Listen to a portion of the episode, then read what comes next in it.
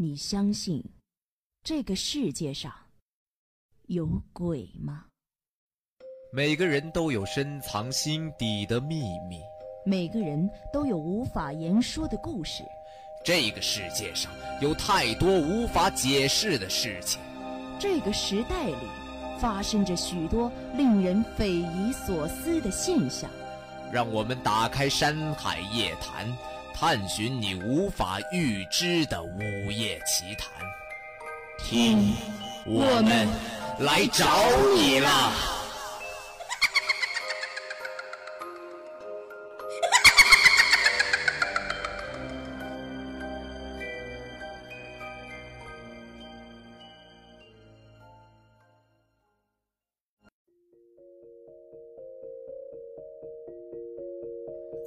Hello，大家好，欢迎收听本期的《山海夜谈》，我是小波大北，我是小波奈何。那么今天呢，我们给大家带来的故事名字叫做《陶四先生的桃花运》。陶四先生不姓陶，陶四是村里人因为那件怪事儿给他起的绰号，渐渐的就没人知道陶四先生的本名了。陶四意为天下桃花十分，他占了其四。可陶四先生一生却未婚娶，入了道了。陶四先生是天生的聋哑，相貌却极为俊朗秀逸，全不似山野人家的娃娃。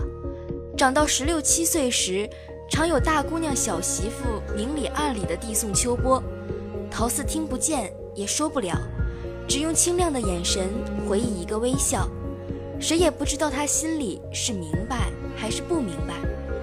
其中高家的两位姐妹阿云和阿玉最是倾心于他，吵嚷着要嫁，姐妹俩彼此斗得像是乌眼鸡，没一日消停。有一年雨后，陶四上山去采野果，遇到树下一只受了伤的小狐狸，狐狸不知道被什么咬伤了，腰腹鲜血淋淋，见了陶四害怕，勉强跑了几步，一头栽在地上不动了。嘴里呜呜咽咽的悲鸣，陶四心善，采了几种草药，又捧来清水，为小狐狸上了药，撕下半边衣袖替它包扎妥当，抱在怀里半日，那小狐狸似乎有了精神，抬头轻轻地蹭着陶四的脖颈，陶四把它放在地上，看着它慢慢走进山林里不见了。那时天色已晚，野果也采不成了。陶四便循着小路下了山。其实林中昏暗，陶四恍惚见到前方有一个红色的身影冲他招手。近了再看，竟是个美貌的女子，一身的大红衣衫，手里拎着一根麻绳，笑嘻嘻的引着他往一棵树下走。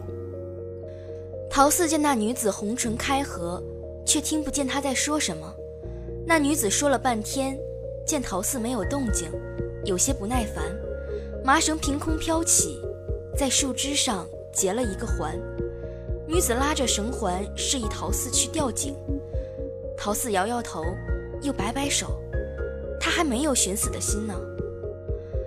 那红衣女子见状心急，把绳子套进自己脖子里，脑袋一歪，吐出一尺来长的长舌头来，脸上也变了颜色，两手化作白骨。奔着陶四抓过来，陶四也不等那枯骨手爪碰到自己的衣襟，倒先踏步上前，抽出柴刀砍断了绳索。长舌头的女子随之落在地上，陶四又轻轻地将半截绳子从她的脖颈上取下来，见那女人白嫩的脖子上一圈黑紫的勒痕，他撕下另一边衣袖，替她围住了痕迹，冲她摇摇头，又摆摆手。意思是，上吊可不得了啊！那女子愣愣地看着他，长舌头收了回去，面上竟然露出了一抹红晕来，很是漂亮。那树上和地上的麻绳化成一阵青烟散去，女子的身影也模糊起来，散去不见了。陶四笑了笑，漫步下了山。此后几天。陶四睡着的时候，觉得耳朵发痒，似乎有条小虫从一边钻进，又从另一边钻出，来来回回一整夜，他只是醒不过来。天再亮时，陶四第一次听到了鸡啼的声音，他竟然能听到了。又过了几天的夜里，陶四觉得有东西从喉咙里咕噜噜滚下去，冰凉清香。他用力一咳，发出了呀呀的动静。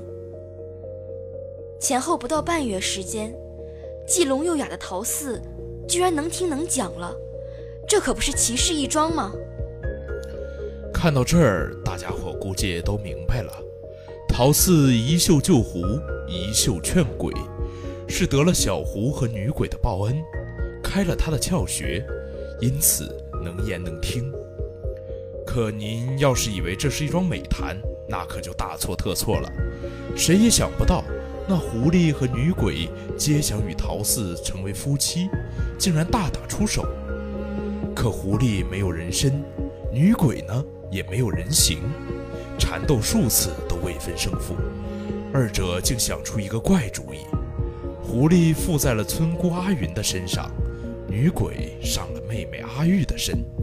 这次啊，实打实的斗法，赢的就抱得俏郎君，输的呢，隐没山林，再也不许出现。如此，也就断了人间这两个臭丫头的念想，可谓是一举四得。因此，阿云和阿玉在家中庭院忽然大打出手，狐狸阿云和女鬼阿玉招来满天乌云，一夜蔽日，遮了天道。引了天罚，因此阿玉和阿云在家中庭院忽然大打出手，狐狸阿云和女鬼阿玉招来了漫天乌云，一夜蔽日，遮了天道，引了天罚。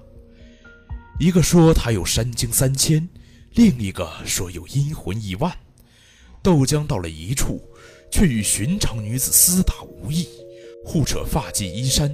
手抓持咬，看得一众村民亦乐乎。笑话看够了，有人上前想要拉开二女，才发现二女力大无穷，旁人根本近不了身。阿云和阿玉身上伤痕累累，狐狸和女鬼也不顾惜，仍是厮打不休。这可疼坏了他们的爹娘。听着二女叫骂斗嘴，越听越不是自己女儿在斗气。阿玉骂阿云说：“你这个勾魂吊死鬼，害人不成，还想全吞了！要不是姑奶奶养伤晚来了几天，用得着你那破麻绳为我相公通耳窍？”阿玉怪笑着回骂阿云：“你这个狐狸精，浑身黄毛还没退，拖着条骚尾巴也想嫁给我夫君？我呸！老娘只是回去养养精神，竟被你这狐狸精通了我夫君的言窍，谁稀罕你那半颗破内丹？”众人听来听去，算是听明白了。这说的呀，是那个俊俏后生啊，真是命犯了桃花，四枝桃花开成了桃花劫，这下可是如何收场呢？后来被人叫做桃四的年轻人赶来，可是他刚通耳喉，不善言辞，急得直摆手。二女见他前来，打得更是凶猛，直闹了一天一夜。最后还是请了百里山上的老道长前来。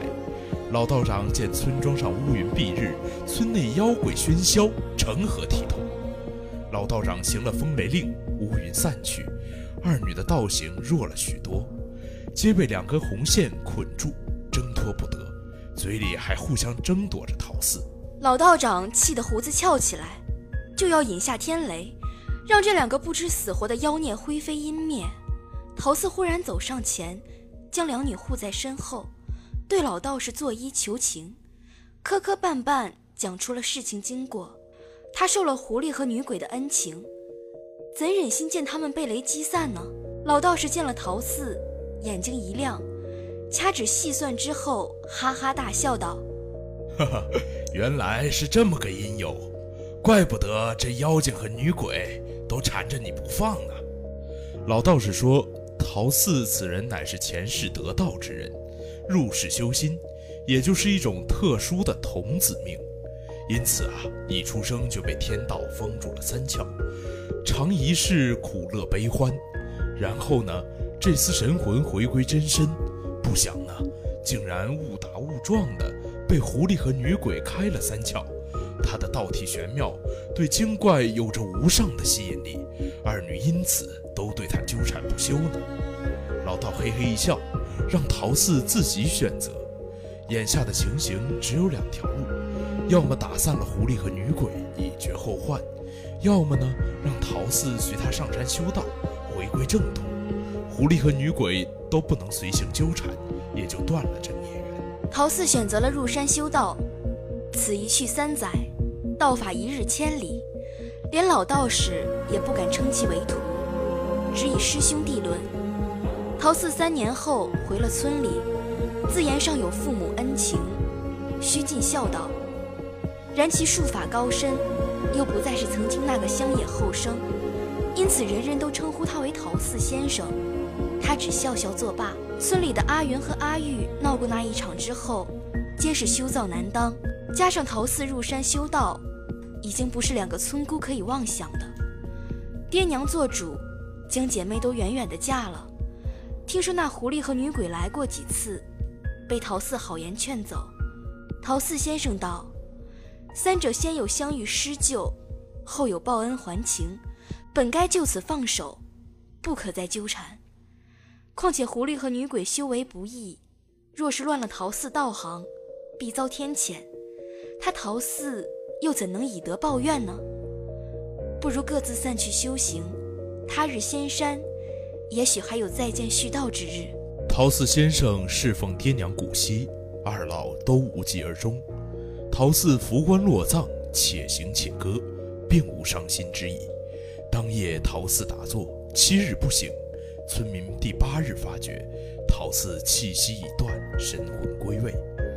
陶四先生离奇的一生就此落幕。听说有人远远的看见，在陶四先生陈氏的坟前，有两个女子模样的美人前来祭拜，一个黄衣衫裙，裙后一只尾巴拖到地上；另一个一身红衣，身形婀娜，只是飘飘渺渺。三拜之后，随着风就散了。好，以上就是我们本期《山海夜谈》的全部内容。我是小波奈何。